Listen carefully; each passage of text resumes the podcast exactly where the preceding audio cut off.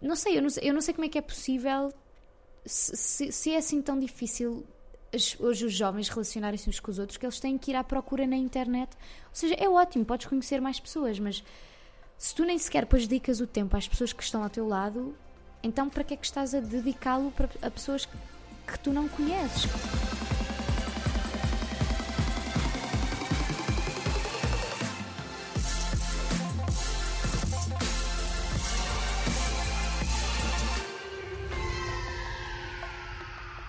Bom dia pessoal, estamos aqui no Breakfast with Fred. O Breakfast with Fred é um live show em que temos plateia ao vivo e o nosso objetivo aqui é trazer convidados de luxo. Pessoas que sejam únicas, pessoas incríveis, com histórias inspiradoras, histórias de superação. E o objetivo deste podcast é mesmo tentar perceber o que é que eles fazem que nós possamos aplicar na nossa vida. Qual é o mindset, quais é que são as estratégias, qual é a perspectiva da vida que podemos desconstruir para depois aplicar realmente na nossa vida. E a primeira metade deste episódio é mais em formato de entrevista, ou seja, vou estar aqui com um convidado super especial ah, e vamos estar a entrar um bocado na vida desta pessoa. E neste episódio temos uma convidada mega especial que desde muito cedo soube que queria ser atriz. Aos 15 anos começa a estudar mais formalmente teatro e a primeira novela que fez em televisão foi A Santa Bárbara, depois passa para Amor Maior, A Herdeira, o Circo Paraíso. Fez um filme, o Ramiro, e neste momento é, representa a Vitória, que é uma das protagonistas da Alma e Coração na SIC. É considerado um dos maiores novos talentos da ficção nacional. Tem apenas 21 anos. Ajudem-me a dar as boas-vindas à Madalena Almeida! Obrigada, obrigada. Pessoal, estão, pron- estão prontos para começar? Estamos prontos? E rufem os tambores. Bem-vindos ao Breakfast with Fred! Uau, adoro isto. Ok, Madalena, bem-vinda. Antes de mais, espetáculo estares aqui sábado de manhã. E a audiência também, espetáculo estar aqui sábado de manhã. A maior parte das pessoas está a voltar do Lux neste momento. e diz-me uma coisa: tu, tu sempre quiseste ser atriz desde muito cedo. Onde nasce o teu apetite pelo teatro? Porque foi aí que começaste. E o que é que te mantém? Então, eu comecei logo muito pequenina, uh, a história que eu conto é sempre a mesma porque é verdade. Uh, comecei no balé, minha mãe pôs-me no balé, mas eu não tinha jeito nenhum. Éramos muito más, as meninas tinham todas uma postura incrível e eu não gostava daquilo, não gostava da postura.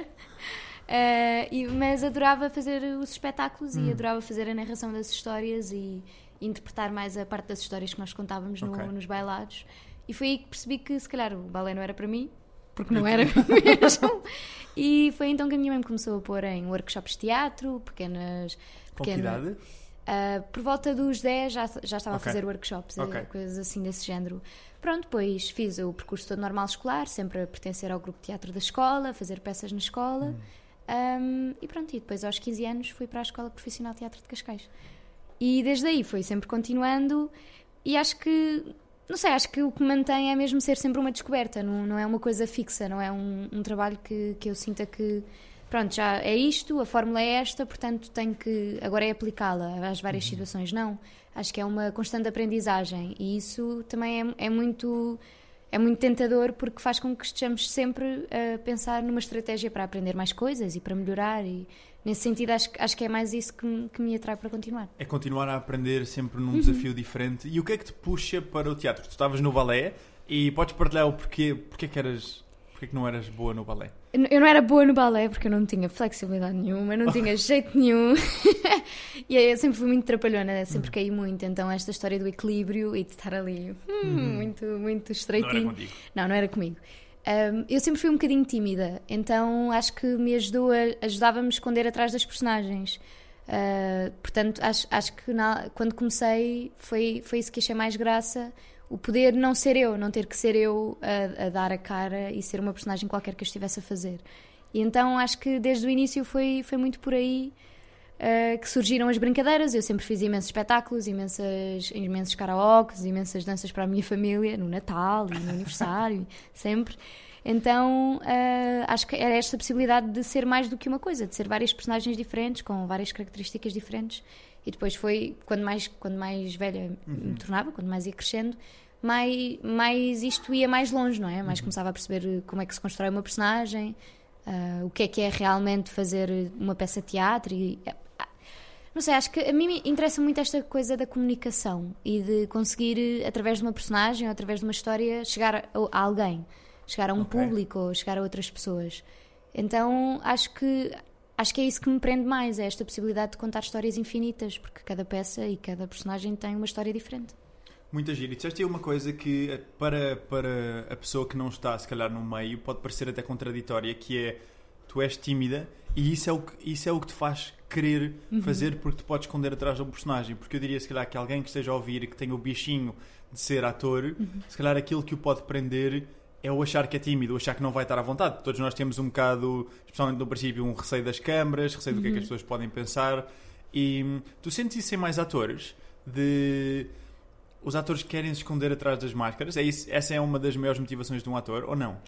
Uh, eu não sei, não, não sei se é uma motivação, mas acho que, acho que pode ser uma coisa que, que ajuda, porque a verdade é que depois as pessoas conhecem-nos pelas personagens que nós fazemos. Ou, pois, nem sempre isso, é bom. Exato, eh, isso era o que eu iria idealizar, porque quer, isso ia querer dizer que as pessoas, de certa forma, estão mais interessadas no meu trabalho do que propriamente na, na minha vida ou uhum. naquilo que eu sou. E acho que isso pode mover muito um ator, que é esta coisa de eu sou, posso ser mil coisas diferentes e, e, continuar a ser eu para as pessoas que eu quero. E, e reservar esse meu espaço pessoal uh, só às pessoas com quem eu quero compartilhar isso uhum. e depois ter as outras personagens, as minhas personagens todas que, que, contam várias histórias diferentes, mas que não, não são eu. E acho, eu acho sempre que quanto maior for a distância, quanto mais eu me conseguir distanciar uh, da, da personagem, uhum. mais eu vou conseguir uh, entregar-me a ela, porque ou seja, é como se, é como se fossem uh, polos opostos, não é? Uh, quanto mais longe eu estiver e quanto mais longe eu estiver desta personagem, mais vou conseguir brincar com ela, mais vou conseguir eh, okay. ir mais longe. Porque se eu achar que é uma coisa que tem a ver comigo, se calhar vou torná-la mais pequenina porque não quero expor-me. Uhum. Quanto mais longe eu estiver daquilo, vai ser tipo, não, mas isto não sou eu. Portanto, eu posso dizer o que eu quiser e fazer o que eu quiser porque é a minha personagem e eu vou Giro. conseguir enriquecê-la muito mais. É quase como uma desculpa, entre aspas, de poder viver mais do que uma vida. Uhum. Poder viver múltiplas personalidades e sem receio do que é que as pessoas depois podem pensar de ti, porque tu estavas em personagem, podes fazer o que te apetecer, podes chorar, podes gritar, podes rir, podes fazer uma série de coisas. E tu nesta na Vitória, a personagem que estás a fazer agora, não é nada como tu és no dia a dia, certo? Foi muito, foi muito giro quando surgiu. desafio. quando surgiu a personagem, eu disse, eu quando li, nós recebemos uma sinopse uhum. a falar sobre a personagem, um perfil de personagem. Quando li, eu comecei-me a rir e disse: não, não, esta não é para mim. Devem-se ter enganado. Não, não, esta, esta personagem mandaram-me o perfil errado, porque eu não, eu não vou fazer isto. Se é que era uma miúda ambiciosa, sedutora, e não sei que eu. não tem nada, nada, nada a ver comigo. E no início eu estava muito envergonhada mesmo, uhum. porque uhum. não conseguia desprender-me da ideia de ai, o que é que as pessoas que me conhecem vão, vão ver ali, o que é que vão dizer. Ah, e depois comecei a ganhar o gosto. Começa a ser começa por ser difícil esta coisa de, eh, de, hum, ir mais longe, de arriscar mais e de fazer mais. Acho que é sempre a maior dificuldade, quer no teatro, quer nas telenovelas, é o fazer mais. Mas o processo é sempre esse: é tens que fazer a mais para depois conseguires limar aquilo que. O que é fazer mais? Por exemplo, se eu tenho que fazer uma vilã, uh, não ter medo de ser má, de ser rude, de ser ah, agressiva. De ir mesmo ao de ir extremo. mesmo, de okay. explorar mesmo essas emoções. E okay. acho que às vezes isso é o que nos prende, que é o uh, ai, mas eu não estou habituado a fazer. eu pelo menos não estou habituada a, a, estar nessa zona, a ser assim. Ou a ser uh, calculista e a preparar as coisas com, com segundas intenções, que é o que a minha personagem faz. E então acho que no início era muito difícil conseguir brincar assim. Uhum. Então estava assim muito a medo. Quando comecei a fazer e a ganhar-lhe o gosto, comecei a perceber que quanto mais eu fazia, uh, quanto mais eu arriscava e quanto mais eu me atirava de cabeça, mais a personagem ganhava vida e ficava mais credível, porque não, não é sobre mim. Uh, as personagens que nós fazemos não, não, não são sobre nós, não, não, não dizem nada sobre nós. Ou se disserem, pronto, é uma felicidade estar, uhum. estares a fazer qualquer coisa que, com, com a qual te identificas. Mas eu acho que é sempre mais interessante trabalhar no, no sentido oposto, porque tu tens a tua vida, quanto uhum. mais coisas diferentes conseguires fazer, claro. melhor para ti, mais divertido é. Então, nesse sentido, a Vitória foi um desafio muito, muito, muito engraçado, porque acho que nunca tinha feito nada tão tão distante de mim, mas no qual eu, depois eu me diverti tanto e consigo envolver-me com aquilo de uma maneira muito mais. Um, não sei, eu ia dizer real, mas a verdade é que não, não é real, mas, mas consigo ver aquela personagem já viva, imaginar que ela é alguém. E tu consegues. Isto é uma coisa que me deixa mesmo curioso, pensando na, nas máscaras do Egg e na personalidade humana. Tu tu entras, quando entras no personagem, tu consegues, mesmo quando estás mesmo in the zone, tu consegues sentir aquilo que o personagem sente e pensar como o personagem sente. Tu consegues ir a esse nível. Uh, Ou seja, de, um, uhum. de, um, de, uma forma em que quase que te esqueces de que és a Madalena. Eu não, eu, ou seja, eu não sei se não, não sei se existe mesmo essa coisa de nós depois uh, fala-se muito nisso, levar a personagem para casa e andar ser personagem uhum. uh, ser uma outra parte nossa. Eu não sei se isso existe mesmo ou se é uma coisa que é inevitável quando tu estás a fazer uma personagem e te envolves com uma história, não, não estás sempre a ver coisas. Começas sempre a ver coisas com as quais fazes pontos. Okay. Eu começo a ver filmes e digo, ah, eu posso roubar isto esta personagem para fazer na minha personagem. Posso ah, ir buscar isto e, e ah, este livro ajuda-me a criar um imaginário. Isso, isso é muito fácil. Uh, pelo menos acho que ajuda muito. Uh, quando estamos realmente a fazer as cenas, eu não sei se tem a ver com esquecer-me de mim ou, ou de repente ser quase que possuída pela uhum. minha personagem. Não sei se é por aí. Acho que tem a ver com foco e com concentração. Com... Ok. Pelo menos eu gosto de trabalhar no, no, de uma forma mais prática, que é as personagens têm objetivos uhum. e são movidas por objetivos. E eu acho que o mais importante quando tu estás a fazer uma cena é nunca desligares o objetivo da tua personagem. Se tu souberes aquilo que ela deseja mais e aquilo que ela mais quer, se tiveres sempre isso em vista, tu, o teu pensamento em relação às cenas e ao texto que tens para dizer vai sempre encaminhar-se nesse sentido. A forma como tu vais pensar, as palavras que vais dizer ou a forma como interages com as outras personagens vai estar sempre ligada ao teu objetivo. E acho que é mais nesse sentido que, que tu podes estar próximo da tua personagem, é nunca perderes o ponto de vista dela. Não é que te esqueças de ti, uhum. mas é quase um. Se eu tenho estes traços e se eu quero isto, então eu vou agir desta maneira. Okay. A minha personagem vai agir assim. E acho que depois é uma bolha de concentração e de foco. De, de foco. O que é que eu quero? Como é que eu chego ali? E é nunca perder isso de vista. Eu acho. Eh, isso é um, é um tópico mesmo que me fascina. Porque não sei se viste o Man on the Moon do Jim hum. Carrey. Não. Não, o Jim Carrey uh, faz um, um filme há uns anos atrás que é o uhum. Man on the Moon. E fizeram um documentário recentemente saiu no Netflix. Foi há um ano. De o backstage. Como é que era o backstage. E o Jim Carrey que já por si é um grande maluco, eu adoro mesmo, uhum. é incrível, uh, decidiu encarar o personagem do Andy Kaufman, que é completamente louco, decidiu encará-lo offset o tempo inteiro. Então a gravação andava bêbado na gravação, uh, quase que batia nas pessoas, tinha acidentes de carro, mas a um nível mesmo, ele levava a personagem a um nível tão extremo uhum. que ele próprio entrou num limbo em que se esqueceu de quem é que ele era. Uhum. Ou seja, porque uh, fala-se das máscaras da personalidade e que todo, nós temos praticamente todas as personalidades dentro de nós, só que muitas delas não desenvolvemos e acabamos por desenvolver certos aspectos. Mas se colocarmos foco e esforço num aspecto da nossa personalidade, nós conseguimos desenvolvê-lo.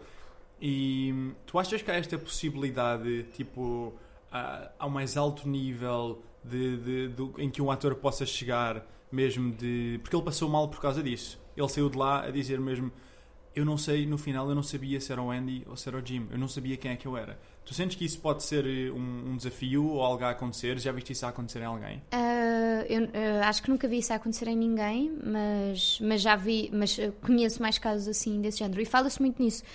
Um, há muitos atores que, que falam desta coisa de sou, sou, do método, quando, quando, tu, quando, quando alguém tem que fazer alguma coisa e passa por essas emoções para depois as fazer, do uhum. género eu tenho que fazer uma, uma personagem bêbada, portanto eu vou-me embedar para perceber o que é que é estar bêbado. Okay. Ah, eu sou do método, porque eu faço. Há muito, usa-se muito este, é isso, este, este termo, exato.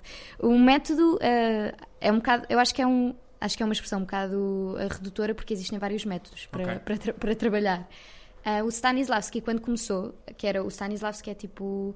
Foi das primeiras pessoas a desenvolver um, uma espécie de. Não é bem de tratado, ou seja, já, já, tinha, já existiam outros, tra- outros tratados, mas ele, a obra dele desenvolve-se. Ele era encenador e ator e desenvol- desenvolveu-se muito no sentido de. hum, explicar os processos pelos quais os atores passam, ou como é que tu Ok. podes construir uma personagem. As obras dele são a, a- a preparação do ator, a construção da personagem e depois há mais uma que eu não me lembro do nome.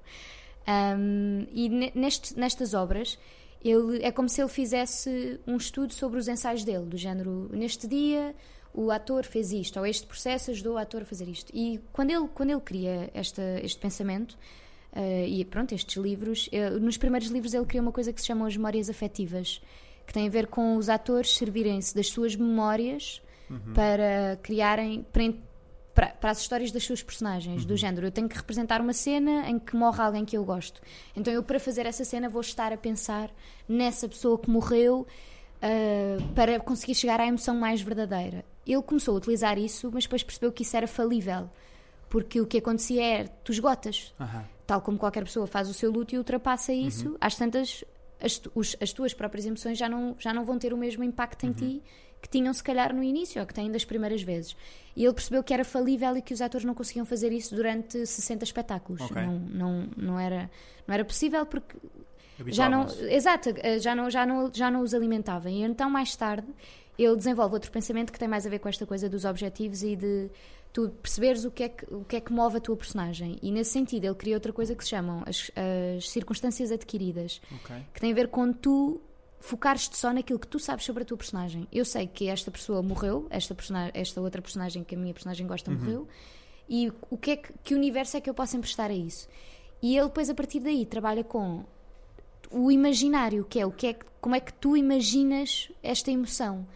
E eu acho que é muito a partir daí. Eu, eu, por exemplo, agora na Vitória tive que fazer emoções pelas quais eu nunca tinha passado. Por exemplo, a culpa por ter atropelado uma pessoa e ter fugido e tê-la deixado mal. Eu não sei o que isso é.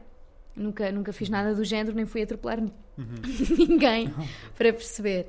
Ah, mas acho que foi, funciona como imaginário, que é o que é que, que- que emoção próxima ou que energia próxima é que eu posso ter dessa culpa? Ou angústia ou, ou ansiedade, o que é que isso nos provoca? E acho que é trabalhar neste imaginário, muito mais no imaginário do que no- na realidade. Ok. Existem muitos atores que, que quando as personagens, então, como, como essa que tu estavas a falar, são tão incríveis, tu parece que queres é viver essa história da tua personagem porque ela é muito mais incrível do que a tua vida. ok. Eu nunca tive, acho que nunca tive assim nenhuma personagem que eu dissesse, Eixe, eu quero é ter esta vida, eu quero é ser assim. Portanto, nunca senti essa sensação de, me- de me agarrar muito. Já tive personagens que me cativaram muito eh, e que me faziam ir para casa sempre a pensar nelas e a imaginar mais situações para elas, mas nunca tive nada que me agarrasse assim. Acho que é muito fácil e acho que ainda é mais fácil quando tu estás em, em projetos de grande dimensão. Por exemplo, esse filme de certeza que ele tinha imensa liberdade para depois eh, criar coisas e a partir. Ele levou aquilo tão a sério que, que ele já vivia aquela personagem e já podia criar outras situações para além daquelas que ele tinha escrito no, no próprio argumento, que ele tinha escrito, que ele já conhecia. Ahm, por exemplo, no, no Joker, do, do, Do Batman. do Batman, exato. Uh, o ator que o Heath Ledger, Uhum. exato, ele uh, teve seis meses fechado num hotel a construir a personagem dele. Uh, seis meses sozinho a criar aquela personagem que é incrível e que nunca ninguém vai fazer igual, porque é das melhores personagens para mim, assim, compostas no cinema. Mas são seis meses em que tu te isolas completamente de tudo e estás só a pensar naquilo. Se isso é bom, eu acho que depende depois de cada um, não é? Eu prezo muito a minha vida pessoal, portanto não sei se. Acho que deve ser uma experiência incrível, mas não sei se, se depois isso é bom para ti, porque nós Pode não somos. é- exato, e nós não somos só as personagens que fazemos, não é? Nós temos uma vida, família, par, pessoas que, que gostamos Uhum. e que gostam de nós, e acho que. Por isso é que eu gosto de, de trabalhar nesta ideia da distância, de, de ter a minha vida e depois as personagens que eu crio. Porque acho que quanto mais eu me distanciar delas, mais eu vou conseguir vê-las de fora e perceber o que é que, o que, é que falta para o que é que falta para elas ficarem melhores Ok. ou para elas crescerem. Tens perspectiva. Exato, conseguir ganhar espaço delas e perceber, ok, o que é que me, o que é que me está a faltar aqui? Muito interessante. E tu estás aí agora com, para além da televisão, que é Uhum. aquilo pelo qual a maior parte das pessoas te conhece, provavelmente, tu estás aí com uma peça a começar, E, aliás, são duas peças, na realidade. Fala-nos um bocadinho delas. Então, a que eu estou a fazer agora, em ensaiar, chama-se Emílio, é Ok. de uma companhia chamada Palco 13, de Cascais. Ahm, nós vamos estar no Auditório Parque Palmela, eh, F- Parque Palmela, o Fernando Lopes Graça, Ok. dá esses dois nomes. E é uma peça muito gira, vamos estar o mês de Abril, ah, porque a ideia é fazer do teatro um restaurante. Passa-se tudo num restaurante e o público chega e senta-se no meio do palco connosco, como se estivesse nas mesas do restaurante e faz os pedidos. giro. E... Uau! Pronto, não, o não. público interage? Não. Ah, sim, pode, pode interagir, mas Uau. não come. Ok. Não há comida. Pronto. É só para avisar as pessoas, não elas a pensar, hum, vou ali a jantar ao teatro. Não. Acho que, acho que quem quiser ficar na plateia tem direito a um copo de vinho, mas Ok. na plateia não, no palco, porque há a possibilidade de ficar ou na plateia ou no palco Ok. connosco. Ah, e acho que nesse sentido vai ser uma peça muito gira, porque é muito interativa, ah, principalmente para quem ficar lá no meio connosco. E é muito giro porque é um cruzamento de histórias e é daquele tipo de textos que tens sempre alguma coisa a acontecer, porque nós estamos sempre em cena, então as personagens não, não podes tipo, sair de cena e não, estás sempre lá. Um, e tens, podes ter sempre alguém a olhar para ti, porque podes, podes ter público sentado na tua mesa, não é? Eu estou sentada numa mesa sozinha, posso ter duas pessoas a sentarem-se ali e eu ter que. Não posso sair da personagem e de repente ficar a olhar para os meus colegas, não, tenho que, tenho que de alguma maneira estar sempre presente.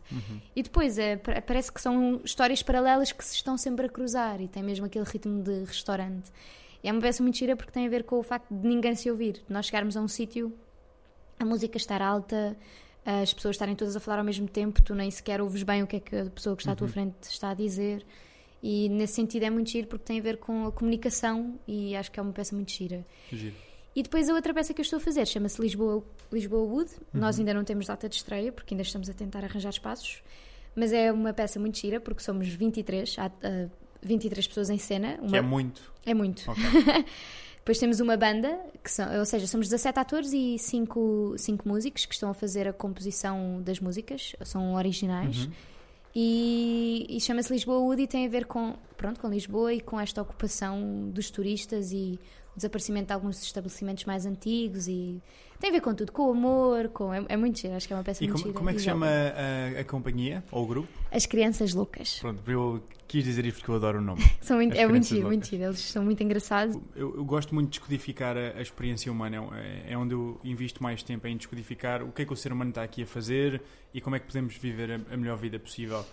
E eu identifico três coisas como sendo os, os reais objetivos do ser humano, que são relações, tudo que seja parte relacional, amigos, relações amorosas, família, ah, experiências, tudo que seja experienciar o mundo, seja de dentro para fora, manifestar algo que existe em nós ou experienciar o mundo que existe à nossa volta, e depois um sentimento de missão, estamos a fazer algo que tem um propósito maior do que nós próprios. E tudo o resto são recursos para chegar aqui. E eu vejo que esta acessibilidade toda que nos traz, acima de tudo, conforto, que é uma coisa que, que a parte mais primitiva do ser humano gosta bastante, que é de estar mais confortável, mais tranquilo, ah, ao mesmo tempo estraga um bocado a nossa experiência da vida, porque tu podes ir jantar com amigos, mas acabas por ficar em casa. Tu podes ir ver uma peça de teatro e ter uma experiência que nunca tiveste na vida. Pá, fui ver uma peça de teatro no Júlio de Matos, não sei se sabes qual é que era, que era interativa e tu andavas a correr atrás dos Sim, um personagens. fazia. Pá, foi das melhores experiências que eu já tive na minha vida.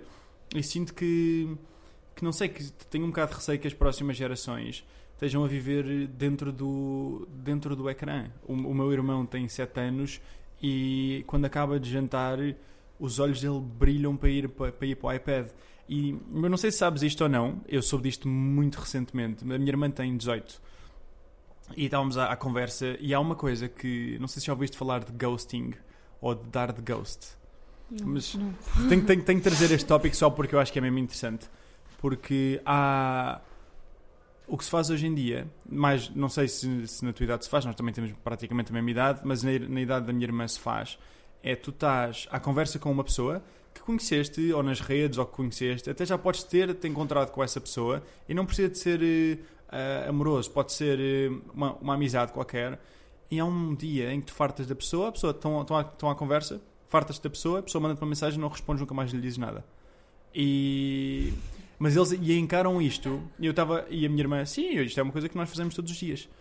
Mas encaram isto como se fosse uma coisa normal e eu acho tenho um bocado de receio de sinto-me um bocado pai ou mais velho a dizer esta geração não tem valores ou vamos perder os valores, mas de facto sinto um bocado que pode, pode haver um, um risco na, na tecnologia se nós não tivermos a, a treinar, não é a treinar, mas a ensinar certos valores mais fortes.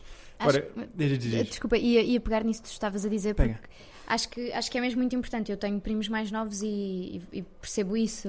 Eu, se eu tenho o meu telemóvel lá ao pé, eles em vez de quererem ir brincar, querem só jogar no meu telemóvel e experimentar os filtros do Snapchat e essas Uhum. coisas todas.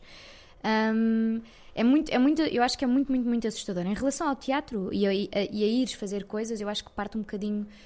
pod- Poderia partir da educação das pessoas. Se calhar, se tu nas escolas implementasses mais isso, ah, essa, essa coisa de vou levar-te, nós, nós temos um, um plano ah, escolar, não é? Um plano de leitura. E se tu, há muitos espetáculos a acontecer e há muitas companhias que fazem ahm, peças sobre esse plano de leitura, já, já a pensar que as escolas podem levar os miúdos a ir ver. E acho que isso já- só aí já é muito bom, porque as crianças não. Há muitas crianças que não vão gostar e que vão gozar e que vão rir e vão tentar boicotar o espetáculo. É normal, porque não estão habituados. Mas ao menos têm contacto. E se calhar, como para mim foi importante ter ido ao teatro com a escola e ver coisas e perceber, ok, é ali que eu quero estar. Já percebi. Para mim foi, foi logo muito claro e foi uma das coisas que também me ajudou a perceber o que é que eu gostava de fazer. E mesmo, mesmo que não seja ser ator. Nós, eu, quando cheguei a Cascais, uma das coisas que os professores diziam é: se calhar nem todos vão ser atores daqui, mas ao menos que saiam daqui a ser bons espectadores. Giro. E isso é, é muito importante porque ir ao teatro não é uma coisa. hum, Eu, eu acho que não é uma coisa elitista, nem é uma coisa só para as pessoas mais intelectuais, nem. Não. É uma coisa que cada pessoa pode fazer como um programa. Podes ir ver. E depois tens imensas coisas diferentes a acontecer. Peças desse género, outras peças mais musicais, outras peças. Basta tu escolheres e achares. Eu acho que nos alimenta não só pronto, a nossa parte mais intelectual, mas porque é um espaço da criatividade e do imaginário que nós que, que tu podes ter ali à tua frente e que é, e que é diferente porque é ao vivo. Toca, eu acho que é muito mais próximo de ti, to- chega muito mais à tua pele e a ti do que estares em casa em frente a um computador a ver. Mesmo que isso seja bom. Há um filme incrível que é o Her e há um plano incrível desse Sim, filme sei, sei, sei. em que as pessoas parece que estão todas na rua a falar umas com as outras e quanto mais aproximas o plano, mais percebes que eles estão só com os fones a falar Yeah, com, lá, com com o o sistema operativo, exato. E isso assusta muito, é, é, é- é uma realidade que me assusta mesmo, até porque eu não percebo como é que é possível tu preferires viver nesse lado virtual do que manteres uma relação com as pessoas. Há coisas que para mim não têm, ah, não têm preço e se calhar isto tem a ver com, com, a, com a educação que a minha mãe me deu a mim ao meu irmão, mas não sei, eu não sei, eu não sei como é que é possível se, se- se é assim tão difícil hoje os jovens relacionarem-se uns com os outros que eles têm que ir à procura na internet. Ou seja, é ótimo, podes conhecer mais pessoas, mas se tu nem sequer depois dedicas o tempo às pessoas que estão ao teu lado, então para que é que estás a dedicá-lo a pessoas que tu não conheces, que não. Ou seja, podes vir a conhecê-las, mas então lá está, alimenta essa relação. Tipo, não, de repente não, não desistas da pessoa e digas, ah, não não me apetece mais. É estranho, não é? Nós, era o que tu estavas a dizer, é uma das coisas mais importantes na nossa vida, é criar relações, é ter este lado. E o, o que eu sinto é que depois as coisas perdem, perdem o sentido e perdem, perdem quase o seu valor, porque de repente tu descartas os teus amigos com um follow e unfollow e é tipo, ah, como assim? Mas, eh, mas isso conta sequer, tipo, isso, isso interessa sequer na nossa relação. A relação das pessoas vai muito para além disso, acho eu, não é? Vai pelo tu identificares-te e mesmo quando não te identificas e reconheces alguns defeitos, tentares contornar esses defeitos, porque depois há outras coisas que, te encantam nessa pessoa e tu queres. Não, não, não, não precisa de ser um, um encanto amoroso, ser só uma amizade. E acho que, acho que isso é que é o mais importante nas relações. Então, não, este mundo virtual é uma coisa que eu não consigo perceber muito bem, porque eu acho que te apaga depois do mundo e te isola e depois acaba, depois acho que daí vêm as depressões e vem o facto dos miúdos depois não conseguirem relacionar-se e, e isso, isso é muito assustador porque devia ser normal nós vivermos em comunidade e conhecermos as pessoas e relacionarmos com elas e não o oposto que é o ai meu vizinho está a descer as escadas deixa-me olhar para o telemóvel para não ter que o cumprimentar tipo, Isso é um exemplo muito agir, porque isso é. acontece É verdade, eu vejo muito a minha irmã e as amigas a evitarem situações de conversa um bocadinho mais desconfortáveis ah, para, para isso. A minha própria mãe, tem tipo há 48 anos, tem quase 50 anos, ela queixa-se sempre que eu não lhe ponho likes nas fotografias no Instagram. e, e, é, e é, se pensares que uma pessoa desta idade se queixa disto, também é mãe, as mães são particulares. Mas, mas acho interessante. Tu disseste uma coisa que eu queria pegar, porque a audiência de, de quem, quem vê ou ouve isto uh, quero muito ser melhor. E eu acho que uma das coisas que é. Aliás, o, acho que é o Ken Wilber. Ken, não, não é o Ken Wilber. O Ken Robinson? Não sei. O que, o que tem a, a TED Talk mais vista de sempre. Uhum. Já agora, alguém sabe o nome? Robinson. Ken Robinson, não é? Que é da criatividade nas escolas. E eu acredito que uma das características mais importantes para ser bem sucedido na vida é ser-se criativo e a criatividade vem da imaginação. E o ser humano tem. Aquilo que distingue o ser humano, e o Harari fala disto no Sapiens, uh, no livro, é a imaginação. A imaginação é aquilo que distingue o ser humano dos outros animais. Não só, mas porque tu consegues imaginar um futuro e depois trabalhar para ele. Uhum. Agora, se tu não tiveres capacidade de imaginar, e qual, qualquer qualquer líder, se tu pensares qualquer visionário, aquilo que tem é uma visão do futuro que ainda não existe no presente. E para isso é preciso ter a capacidade de imaginar. Só que como nós entramos num sistema de ensino que foi desenhado para o século XIX nas, nas fábricas e que, em que nos sentamos todos em fila e que mata um bocado a nossa criatividade, eu vejo muito uma dificuldade grande em em pensar, eh, em, em pensar eh, fora da caixa, em, em ser criativo, em, em imaginar. E qual é, é a tua opinião sobre como é que nós podemos desenvolver algo que é tão importante como a imaginação? Uh, é, é, muito, para mim, a imaginação é uh, a ferramenta-chave e para mim é mais importante no ator. Hum. Uh, porque é tu, lá está, é a capacidade de imaginar as coisas que se calhar não, não estão na prim à primeira leitura ou à primeira, à primeira vista. Um, eu, eu acho que a imaginação está, pronto, está um bocadinho ligada à, à parte artística, mas a qualquer, a qualquer uma, da, mesmo ao lado científico, acho que é super importante. Uh, e acho que vem nesta, nesta coisa de tu te quereres enriquecer com, com outras coisas, com ires a museus, ires a exposições, nem que seja exposições mais ligadas ao lado científico e biológico, ires, ires a, a concertos, ouvires música, veres filmes, veres obras de arte, veres a teatro, veres coisas que, que, não, que, não, que não se relacionam só com aquilo que tu tens no teu dia a dia. Ou seja, tu para seres. Uh, acho que para alargares a tua imaginação tens que conhecer muita coisa. Ler, por exemplo, ler. Acho, acho, que ajuda ler muito, porque de repente tu, tu crias universos na tua cabeça. Ler, então, é das coisas mais óbvias, que é tu começas a ler um livro Tu nem sequer tens im imagens, não tens nada e tu já estás a ver tudo na tua cabeça. Quando tu gostas realmente do livro. E é, é, acho que é das coisas que mais te ajuda a, a trabalhar a imaginação é, é quereres ver mais coisas, viajar. Acho que quanto mais tu conseguires abrir o teu horizonte, depois mais fácil é para conseguires criar uh, coisas, não é? Se eu, se eu quero fazer uma personagem qualquer, eu se calhar vou, por exemplo, eu agora queria fazer uma personagem asiática, se calhar o que eu ia fazer era ligar-me e pesquisar montes de coisas uh, sobre os asiáticos, sobre a cultura asiática e sobre tudo e mais alguma coisa para conseguir criar um imaginário mais próximo para a minha personagem. Sim. E acho que isso se aplica à nossa vida. Uh, e, e, é muito giro porque as crianças são, para mim, são o, o, mais, o ponto mais óbvio deste, desta, pelo menos o mais claro desta história do imaginário, que é Tu, com uma criança, dizes-lhe que esta mão é uma pessoa e falas com ela e ela olha para isto e vê, ok, isto, isto é uma pessoa, isto é uhum. é uma boca, uh, os olhos podem, estar, podem uhum. ser esta parte aqui e eu vou falar.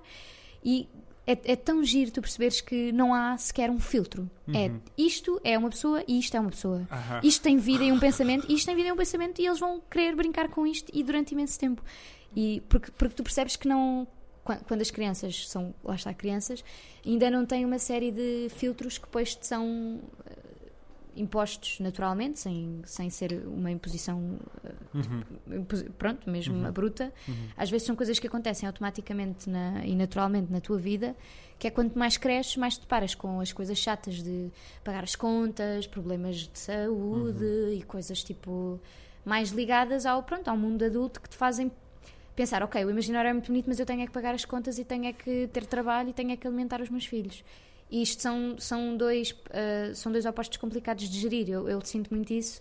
Já, já tinha falado disso uma vez, porque, sei lá, eu não gosto nada de, de ser adulta no sentido de, é pá, ter que ir com o carro à revisão, é pá, ter que pagar o IVA e o IRS, as coisas. É uma grande chatice. Não, disso não faz parte do meu imaginário, de certeza. No meu mundo imaginário, isso estava completamente fora. Um, mas acho que isso, isso são o tipo de coisas que te afastam para mim da felicidade, tu só te focares nisso. Hum. E acho que quanto mais tu conseguires Uh, e não precisa de ser só um mundo imaginário, mas quanto mais tu, tu conseguires ligar a outras coisas que possam estar fora disso, não é? Que é, é, é este rigor que é a vida adulta e que é o tenho que fazer isto, tenho que fazer isto, tenho que fazer isto, este dia vou receber, este dia tenho que pagar a, renda da casa, este dia pago a água, não sei o quê. Uh, quanto mais tu conseguires criar outras coisas que te motivem e que te façam felizes fora disto, uh, mais feliz tu vais ser porque começas a desvalorizar um bocadinho essas coisas. Tipo, tira, consegues tirá-las um bocadinho do, do primeiro plano. Uhum. O problema é quando tu pões estas preocupações todas em primeiro plano. Claro que eu digo isto, não é? Eu não sou mãe, não tenho uma casa ainda minha, portanto ainda não tenho essas preocupações mesmo à séria, mas, mas eu acho que tens sempre que reservar um espaço para isto, para, por exemplo, para ir ao teatro, para ler um livro, para, para ver um filme sem, sem estar sempre preocupado com a tua vida, para ir viajar. Tipo, ok, decidi ir viajar, então não vou estar, não vou levar comigo as preocupações todas uh, que eu já tenho durante o meu ano inteiro. Não, deixa-me ir aproveitar uma coisa que não tem nada a ver com aquilo que eu estou habituado. E acho que são estas, estas pequenas coisas que te podem que te, uh, que te podem alimentar e fazer e tornar mais feliz uh, e que são tão notórias nas crianças que é, que é giro ver como como para elas a felicidade está lá está, na imaginação que elas criam. Olha, é mesmo giro estar a dizer isso, porque eu ainda Ontem, ontem ou anteontem estava com o meu irmão mais novo, com quem estou pouco, porque os meus pais são divorciados. E estava-lhe a dizer. Fui-lhe contar uma história antes de dormir. E comecei a inventar uma coisa, um príncipe numa terra uhum. muito antiga, e ele a imaginar. E depois comecei a meter com ele, a dizer que não tinha o dente de cima, que era ele, que, que usa óculos, para ele entrar como se fosse ele. E que tinha um sonho de ter uma vida incrível. E ele vira-se: mas eu já tenho uma vida incrível. Eu não tenho esse sonho. Ele não tinha esse sonho de que nós somos depois condicionados. Uhum. É, é, no futuro que isso vai acontecer. Yeah. E tu disseste coisas mega interessantes. Uh, vou só dar aqui o um, um meu parecer sobre uma uhum, delas claro. que é que é, para mim é, é, tão óbvio hoje em dia, mas de facto não é. Como nós não somos ensinados, isso pode parecer para várias pessoas não, não tão óbvio. E invariavelmente há pessoas que me fazem uma pergunta, muitos estudantes universitários, que é: Fred, tu achas que viajar é importante? E eu é tipo, Of course! e, e porquê? Porque hum, o Steve Jobs fala muito em connecting the dots. Uhum. E criatividade é conectar os pontos de uma forma diferente. Mas para nós podermos conectar os pontos, nós primeiro temos que ter lá esses pontos, senão uhum. nós vamos conseguir conectar. E ler esse livro, ver essa peça de teatro, ir àquela cidade, isso é o que vai, que vai enriquecer, e eu adoro porque eu vou, vou, vou roubar esse, esse termo, o imaginário, vai enriquecer o nosso imaginário que nós depois podemos utilizar para criar, para realmente uhum. criar, porque é difícil criar sem isso. E tu dizes, e estavas a falar de ser criança, eu lembro-me de estar no dia mais quente do ano, ano passado, 42 graus, no uhum. verão fez um calor brutal. E estava numa esplanada com um amigo a almoçar, estava à espera dele até. Uh, aliás, foi o primeiro convidado que tivemos aqui, o Zé Costa uhum. Rodrigues.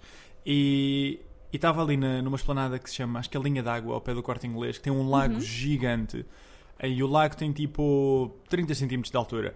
Mas então tu, tu tinhas os adultos todos na esplanada, tudo a transpirar, mas a transpirar à séria, a limpar-se com guardanapos, claro, fato e gravata, mas a, a, porque são adultos, não é? E pois. tem que se usar fato e gravata.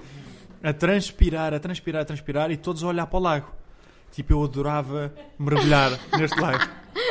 E depois tu olhas para o lago e tens tipo 15 crianças a mandarem água umas às outras, a rirem-se uh, de cuecas, mas completamente sem, sem a preocupação do que é que os outros podem estar a pensar.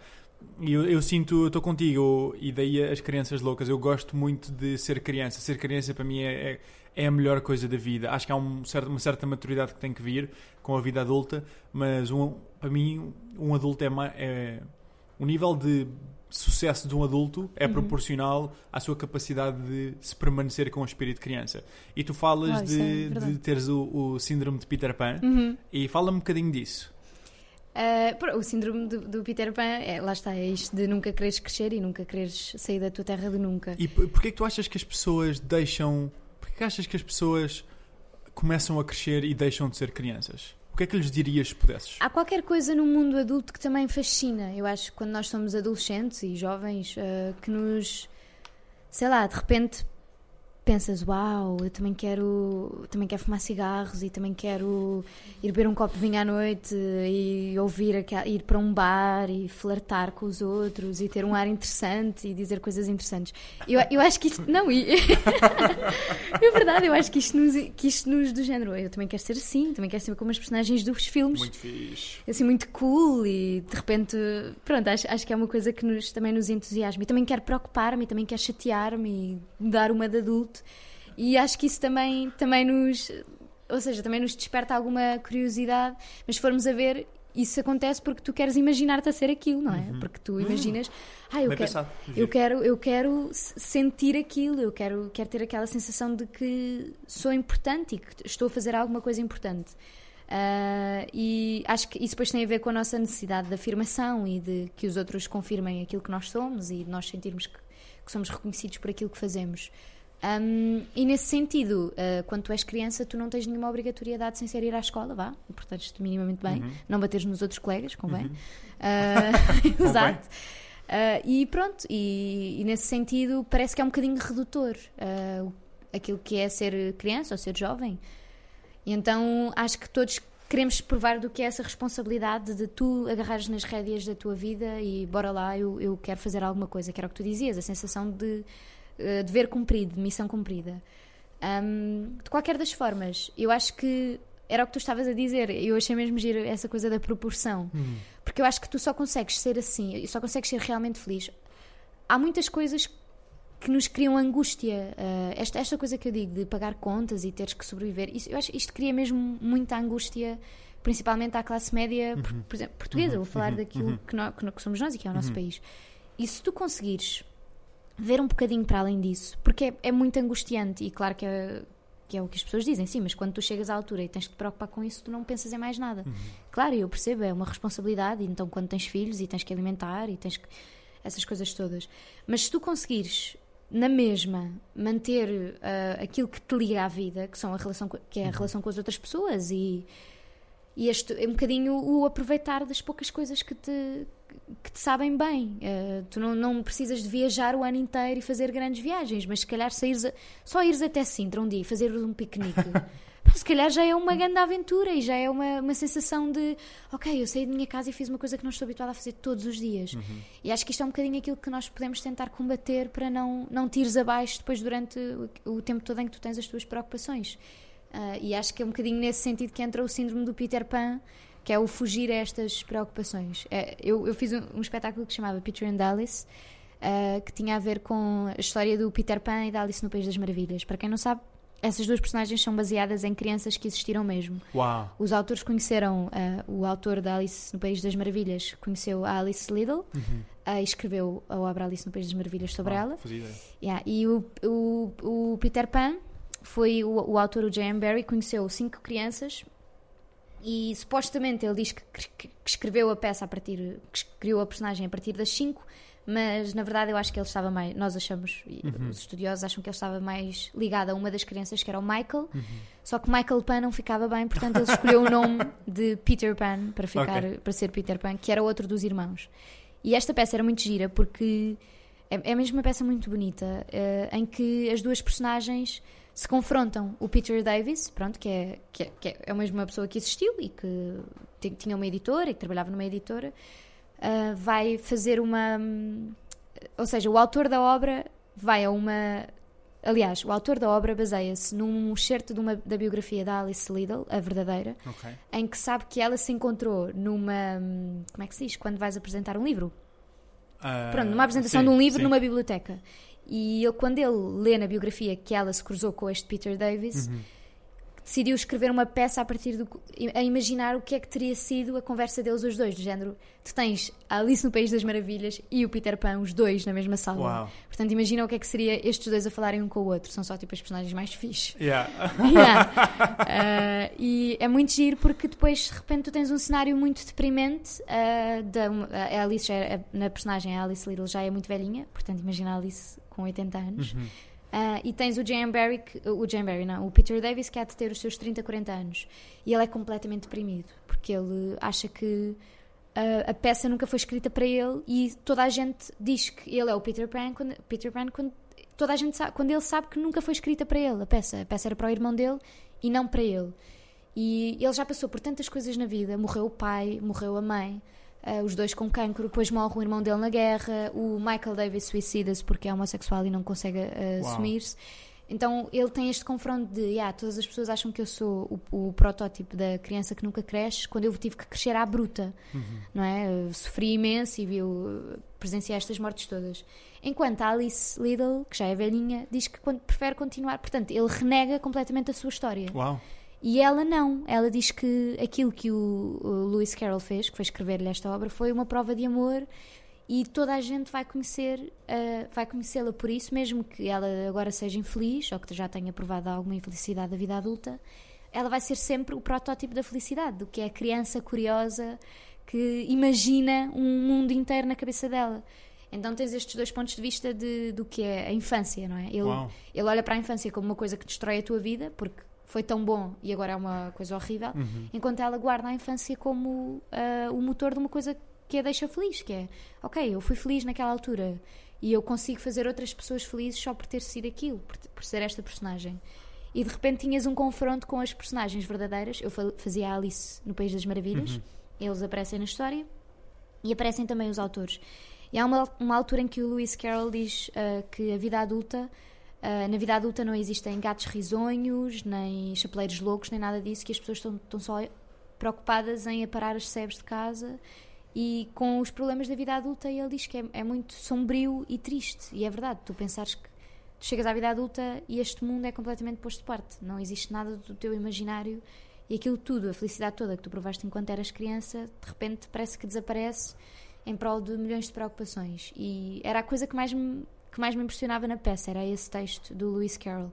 E é uma coisa que, tem, pelo menos eu ligo muito à minha vida, que é como é que tu, na tua vida, consegues manter pelo menos essa felicidade do que é ter sido jovem. E é eu acho que é uma escolha tua. Que tu é que escolhes como é que encaras os teus problemas ou como é que encaras a, a, tu, a, tua vida. E eu prefiro olhar para ela e dar-lhe sempre um toque de, pá, de diversão e de loucura e de, de um imaginário. Também eu tenho sorte porque estou na, na, estou na profissão que estou e isso e esta profissão permite-me fazer isso, permite-me brincar com personagens. O, o, teatro é um jogo, não é? não é? mais do que eu digo uma coisa e tu respondes uhum. e eu uhum. respondo ao que tu dizes e estamos sempre nisto. E então, nesse sentido, acho que se calhar até foi por isto que eu vim parar ao teatro, por querer manter esta, na verdade, querer manter esta, esta coisa infantil.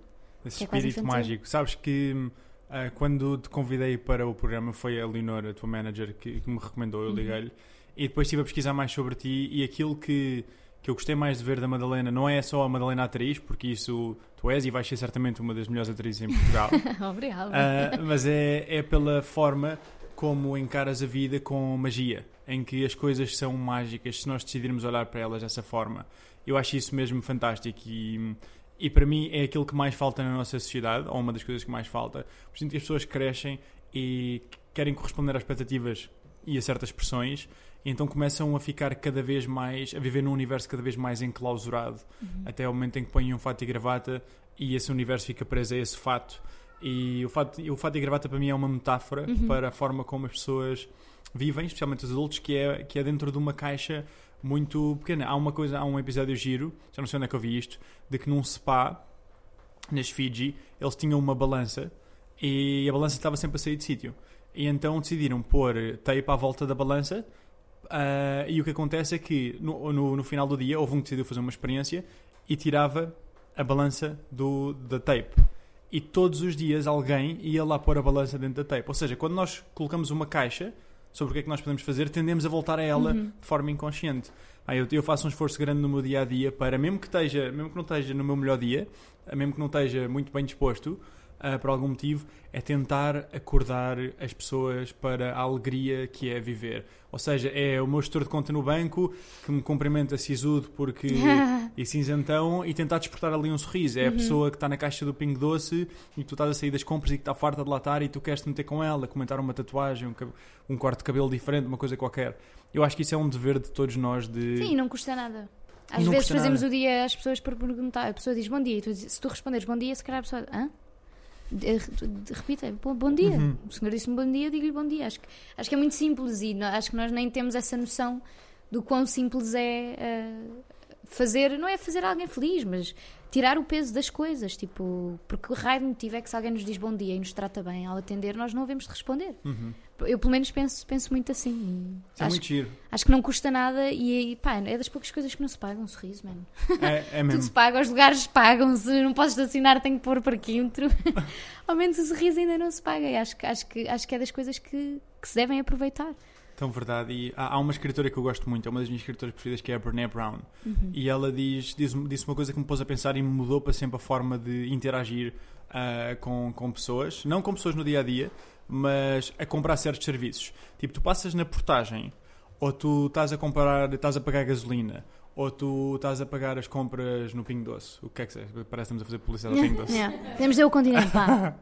e, e tu estás tão no teu mundo que encaras aquela pessoa, muitas vezes, como se fosse uma máquina. Ou seja, tu estás no telemóvel e a pessoa diz são 25 euros, cartão ou dinheiro, e tu estás a olhar para o telemóvel, dás o cartão à pessoa, a pessoa põe, dá-te a máquina, tu sem olhar para a pessoa, pões, não sei o quê, eh, e dizes Uhum. Obrigado sem olhar para a pessoa e vais-te embora. Ou seja, parece que as pessoas não interagem, está ali um ser humano que já está habituado a isso. A melhor, é- é- exato, a melhor prova disso é, não sei se vocês já foram ao IKEA, há um senhor a atender na zona da restauração que eu nunca vi pessoa assim. A sério, é o melhor profissional que eu já vi na minha vida. Uau. E ele é super bem disposto todos os dias, tem sempre trocadilhos super bem dispostos. Não, eu nunca senti que fosse aquela coisa intrusiva de. "Ah". Não, tu, tu percebes que, ok, ele está na restauração do IKEA todos os dias, de X a X horas. Bolas, mas ele encara aquilo como. Claro que, claro que todas as pessoas têm dias maus e dias bons, e, mas, mas ele faz-te sentir um cliente especial todos os dias por te dar um sumo de laranja, imagina, e um bolinho de canela. Uh, só, só que a forma como ele se relaciona com o trabalho é tão gira que te dá vontade de, pá, bolas a sério, tipo, de co- conviver mais com ele e de, de o conhecer melhor, porque ele está só a cumprir a função dele, mas pelo menos faz com algum gosto, não é que tu precisas de estar sempre na euforia máxima, mas pá, eu, eu, eu gosto de pensar nisso, que é nós não sabemos o que é que acontece depois de nós morrermos, nem o que é que acontece antes de nós nascermos, portanto, pá, ao menos deixa-me aproveitar o período de tempo que eu estou aqui de uma maneira que valha a pena. não é?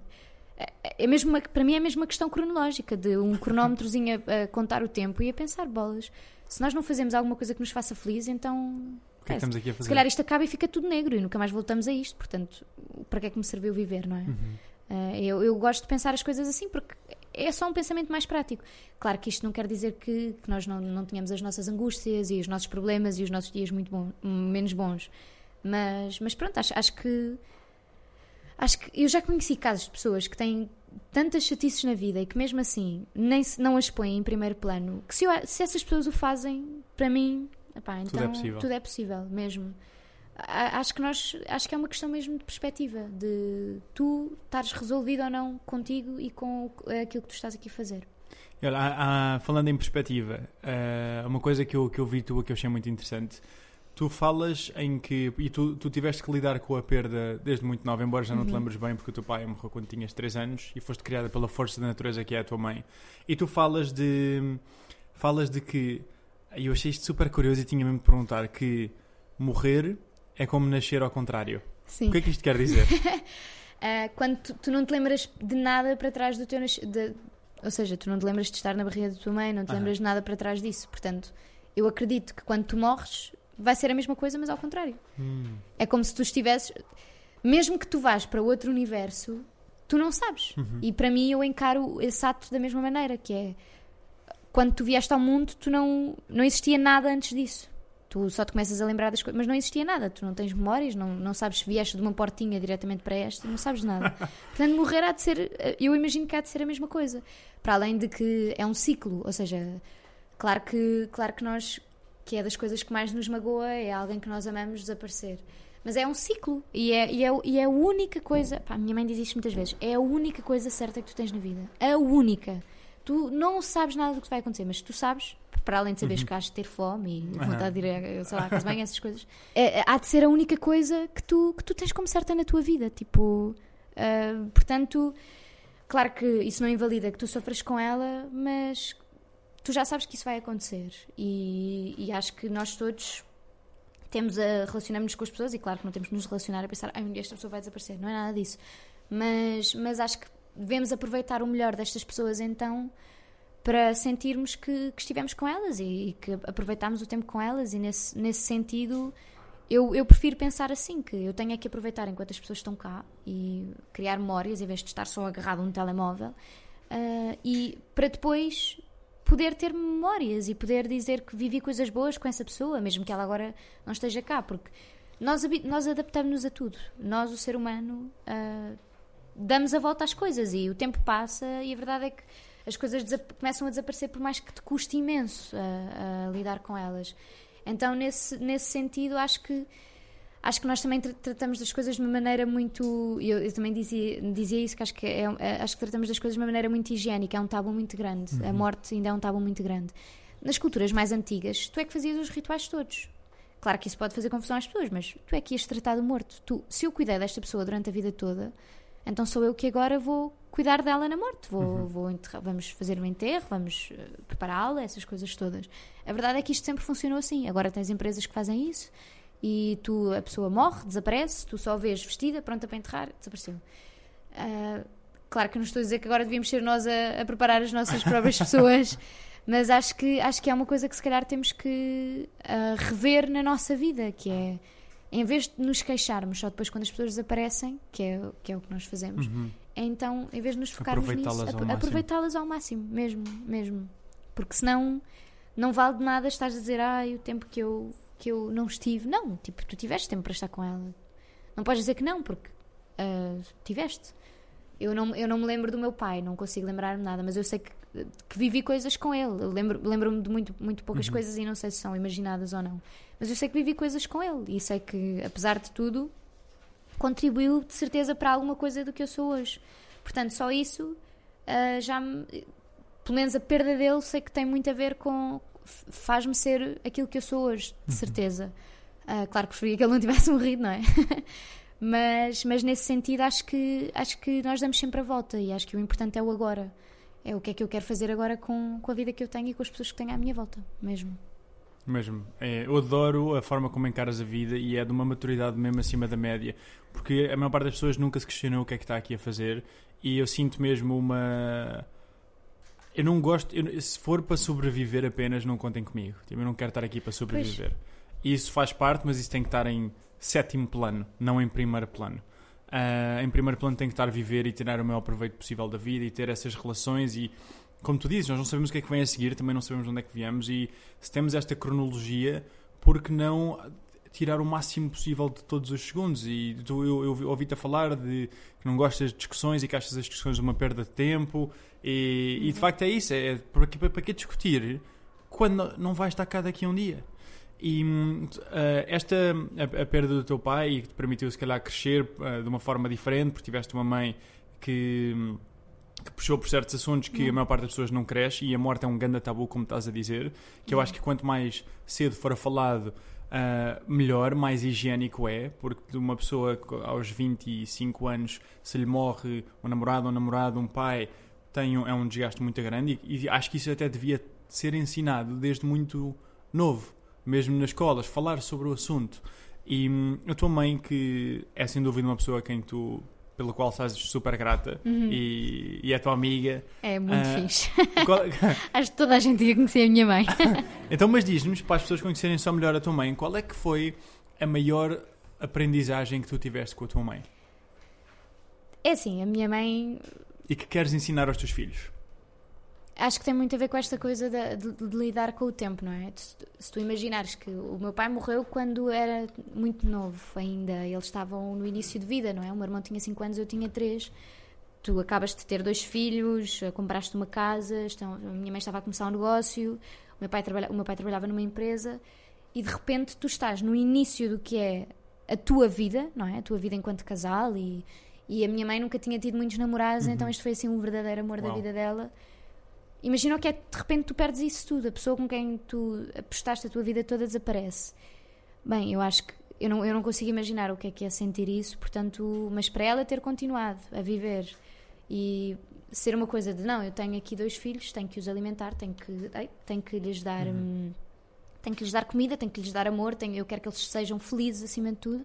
Acho que essa, acho que isso, mesmo que ela não me tenha ensinado isso, eu olho para ela e é o que eu mais vejo, que é como é que tu lidas com a perda da pessoa que tu mais amas na tua vida? Uhum. Claro que agora as pessoas que, nós, que ela mais ama sou eu e o meu uhum. irmão, mas a verdade é que era o amor da vida dela, não é? A pessoa com quem ela mais queria fa fazer coisas e estar desaparece. E, e, é um, e é um, sei lá, acho que depois quando ela fala connosco e quando ela começa, quando nós, quando nós depois somos mais velhos e a forma como ela acompanha os nossos problemas e as nossas angústias e as nossas pequenas inquietações, é muito bonito perceber que o ponto de vista dela é sempre o ok, uh, tu tens que arranjar uma solução.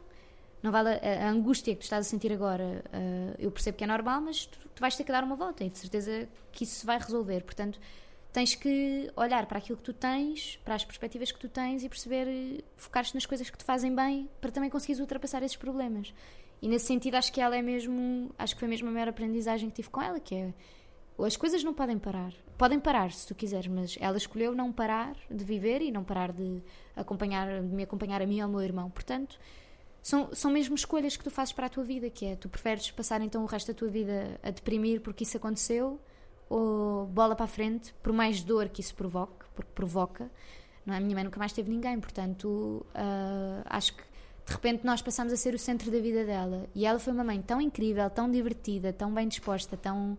Sei lá, eu, não, eu raramente vejo a minha mãe triste, imagina. Claro que vejo cansada e preocupada e chateada, não sei o quê, mas nós, nós nunca crescemos com essa visão de, de, de uma mãe uh, triste ou mais em baixo ou amargurada. Não, uhum. de todo sempre nos acompanhou imenso em tudo, sempre foi super divertida, sempre brincou imenso connosco. Acho que essa é uma grande aprendizagem, que é ela teve que seguir. Então, nesse sentido, eu tento pensar nisso para mim, que é, ok, as coisas podem correr muito mal e, claro que nós todos vamos nos mesmo muito abaixo, mas é como é que tu dentro disso consegues seguir. É, é muito importante. Isso é muito giro, isso faz-me muito lembrar um, há um livro que é fantástico para mim, que é o ah, não, por acaso não tenho aqui. Que é o, que é o, o Man's uh, Search for Meaning, do uhum. Viktor Frankl. É em busca, um homem em busca do sentido. Em português acho que é assim. E ele tem lá uma frase que é mega interessante, que é ao homem ou à mulher podem retirar tudo. Podem retirar o marido, os filhos, a roupa, mas a única coisa que não lhe podem retirar é a sua atitude perante as circunstâncias. E eu acho isso fantástico. A tua mãe tem ali uma, um momento da vida em que pode decidir, e como tu dizes, é uma escolha, e a maior parte das pessoas que são vítimas ou que se vitimizam não percebem que é uma escolha, ou seja, acham que se o mundo exterior não sorriu, eu, eu não tenho outra forma senão me deprimir. E a tua mãe teve, teve essa escolha, que é, isto aconteceu, mas eu tenho aqui duas pessoas que eu adoro, que são os meus dois filhos, e, e não só por mim, mas por eles, eu vou lutar claro. para, para lhes dar vida e, e eu assumo que o meu tio uma vez tinha um tio que é, que é comandante na SATA nos Açores e, e, eu, e a minha família é de lá, então nós vamos lá com alguma frequência. E eu estava-lhe a perguntar, eh, ele tem tipo pai, 50 anos, era o mais velho do meu pai, e estava-lhe a perguntar: Ó oh, tio, mas uh, não sente falta de novos projetos? É, é, piloto de avião, adora aquilo que faz, mas faz aquilo há anos e anos uhum. e anos. E ele diz: uh, Não, os meus projetos são os meus dois filhos. Eu acho, uhum. acho que ser pai deve ser, ou mãe deve ser muito agir, e acho que é isso que a tua mãe sente contigo. Qual é que é o sonho que tu sonhas para a tua vida? Se tu tivesse a escrever a tua história, que história é que seria? Não só, não só a atriz, Madalena, mas a Madalena, de uma forma completa, plena. Bem, não sei. uh, acho que, pronto, profissionalmente, claro que sonhava em fazer coisas fora, gostava de trabalhar noutros países e fazer outras coisas nesse sentido. Porque acho que, acho que pronto, que é sempre bom sairmos também do, da nossa zona de conforto e mudar mesmo radicalmente mesmo que essa mudança seja mudares de país e estares uma temporada fora e ia-me custar horrores ficar longe das pessoas que eu gosto, mas acho que, acho que é muito enriquecedor e nesse, nesse sentido ia adorar. Pois eu acho que tenho desejos uh, muito simples. Eu sei que vou querer ser mãe, sei que vou gostar, gostava de ter uma casa fixe, com um jardim para os meus filhos brincarem.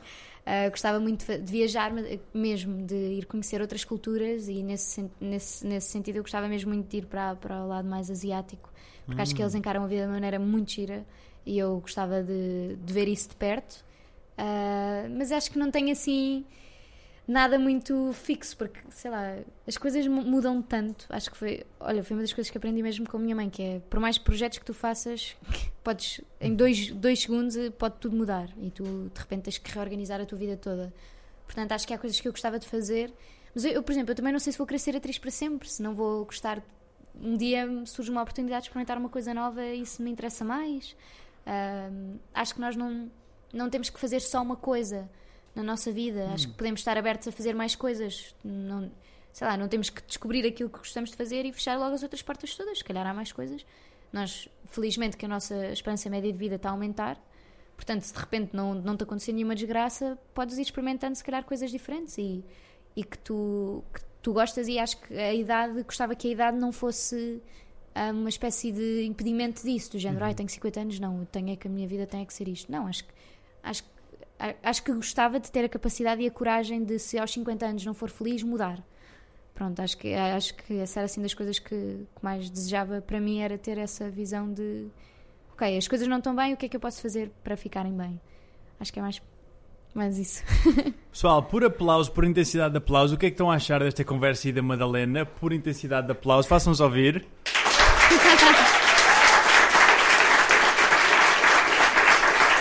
Obrigada. E olha, queria-te fazer aqui uma última pergunta, agora é uma pergunta minha, que é qual é ah, o conselho que tens a dar para quem queira tirar o maior proveito possível da sua vida? Ou uma outra forma de fazer esta pergunta é se tu tivesses um cartaz gigante, tipo na autoestrada, que qualquer pessoa que passasse por lá todos os dias visse e era tipo, ok, um reminder de eu, tenho, eu preciso disto na minha vida, vou-me relembrar disto que é tão importante, o que é que dirias? Take, take your time. Não, acho, que- acho que essa metáfora de um, de um cartaz é muito giro e acho que seria qualquer coisa do género. Não procures a resposta aqui. Tipo, Então, porque, O que é que porque, isso significa? porque eu Uau, acho que, acho que não há. Ou seja, acho que não há. Acho que é bom tu, tu, tu leres coisas ah, e ouvires pessoas que, que as coisas que essas pessoas te dizem faz- fazem sentido. Aham. Só que às vezes tu demoras o teu tempo a, a conseguir traduzir essas coisas na tua vida. É tão simples como tu acabas com o teu namorado, Aham. acabou contigo, e tu pensas, ai que horror, a minha vida vai acabar, não sei o quê. As pessoas dizem, não, vão aparecer outras pessoas, e tu sabes que podem provavelmente aparecer outras pessoas, mas naquele momento não há nada que tu consigas fazer para alterar aquilo que tu sentes, porque as coisas têm o seu tempo e têm. ah, ah, levam o seu tempo a, a irem ao sítio, a- a- a acontecer. E nesse sentido eu acho que eu tenho-me surpreendido sempre, que é as coisas mais agradáveis da minha vida acontecem sempre quando eu não estou à espera. Uhum. Portanto, e eu, nisto acho que tem um bocadinho a ver, lá está com a história da minha mãe, que é, tu podes estar a tua vida toda a fazer planos, mas muito provavelmente não vai ser nada daquilo que tu estavas a pensar. É, é o mais provável. Portanto, ou seja, mantém os teus objetivos, eh, procura a felicidade. Para mim, o mais importante são as pessoas, e são as pessoas que eu amo. Portanto, ok que eu quero muito ser realizada no trabalho, mas para mim o mais importante é ter mesmo ao meu lado as pessoas que me fazem feliz e saber que essas pessoas estão felizes ainda é, é igualmente importante. Mas acho que, é, que seria qualquer coisa do género. Não vale a pena seres um maníaco por controlar a tua vida e por. Porque as coisas vão acontecendo naturalmente. Eu acho que se tu fores fiel àquilo que tu és e às coisas em que tu acreditas e ao, ao teu trabalho, ao teu esforço, que as coisas vão de acontecer. Se não for de uma maneira, vai ser de outra. E lá está. Eu acho que o ser humano adapta-se a tudo. Portanto, acho que seria qualquer coisa de género aceita. Ou seja, não, te- não é resigna-te com as coisas que te acontecem, mas ah, sei lá, é muito, é muito, é muito aleatório. Tu não consegues, tu não consegues definir nada. Portanto, acho que é o aceitar o inesperado. Ah, era, essa era, há bocado estávamos a falar disso, era uma das palavras, mas é aceitar que este inesperado faz parte, fa- domina uma grande parte da tua vida. Portanto, é deixar-te surpreender por isso ah, e, e ao mesmo tempo seres fiel àquilo que tu és e aquilo que tu acreditas ser o mais correto. Porque vão acontecer milhões de coisas na tua vida, mas se tu fores sempre o mesmo, claro que tu aprendes e que tu cresces e que se calhar és muito teimoso com uma coisa e depois, passado alguns anos, percebes que afinal não era assim. Mas lá está, houve um tempo que se deu até tu chegares a essa conclusão. Portanto, acho que é mesmo seres fiel àquilo que tu és e, e Aceitar. e aceitar e, e deixar que as coisas, continuando sempre a esforçar-te e a dedicar-te àquilo que tu queres, fazeres o que tu gostas, não desistires disso, mas ao mesmo tempo, Render-te um bocado da vida. exato, porque não- nunca vais conseguir controlá-lo, não vale a pena. Olhem, pessoal, ah, muito bom. Obrigado, Madalena. Nós, ah, onde as pessoas te podem encontrar no Instagram é um nome curioso, que é, Eu fico sempre tão envergonhada. que é Nena a Velha Iana. E ah, sigam a Madalena, vale a pena seguir. A Madalena, para mim, é um exemplo de inspiração em como podemos encarar a vida, ah, não só para ser bem sucedido, porque tu és claramente muito bem sucedido naquilo que fazes, mas como podemos viver uma vida preenchida, uma vida em que nos, em que nos possamos sentir vivos com alegria, aquela alegria de viver que é ser criança. Pessoal, falámos de montes de coisas, falámos de coisas muito boas aqui.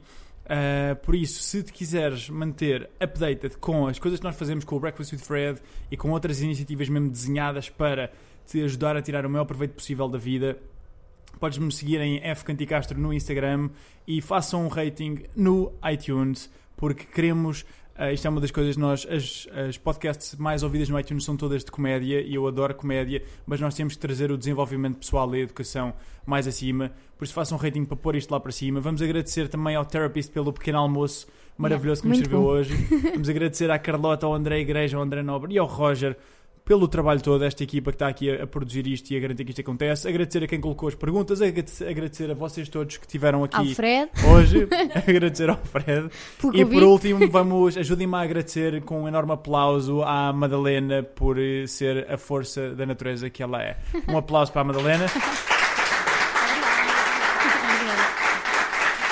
E obrigada pelo convite. Um gosto enorme ter-te aqui. E é isto, pessoal. Até à próxima. E não se esqueçam mesmo de tirar o maior proveito possível da vossa vida. Bye bye.